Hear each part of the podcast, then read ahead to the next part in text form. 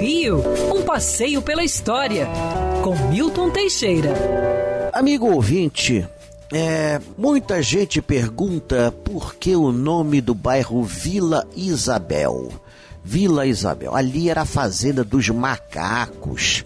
Essa fazenda foi dada por Dom Pedro I, a sua segunda esposa, Dona Maria Amélia Napoleono de Leutenberg. Ela ficou proprietária dessas terras até quase o fim da vida, até quando tudo foi adquirido pelo nobre do Império João Batista Viana Drummond, Barão de Drummond em homenagem à assinatura da Lei do Ventre Livre, a 28 de setembro de 1871, ele batizou suas terras como Vila Isabel. Chamou o arquiteto Bittencourt da Silva, que fez o primeiro bairro projetado do Rio de Janeiro, com ruas retas, e todas as ruas homenageavam membros da família imperial ou abolicionistas ilustres.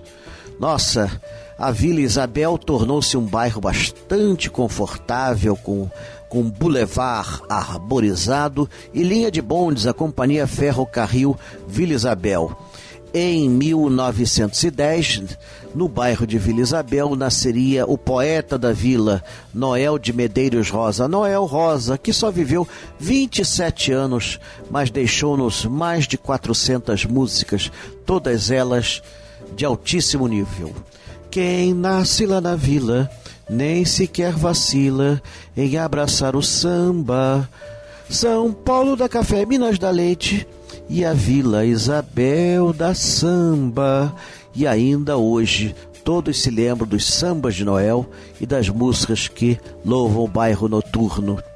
Hoje Vila Isabel é um bairro comercial, residencial, muito aprazível, uma das boas Memórias da Zona Norte e próximo ao Maracanã, Templo dos Deuses Brasileiros. Quer ouvir essa coluna novamente? É só procurar nas plataformas de streaming de áudio. Conheça mais dos podcasts da Band News FM Rio.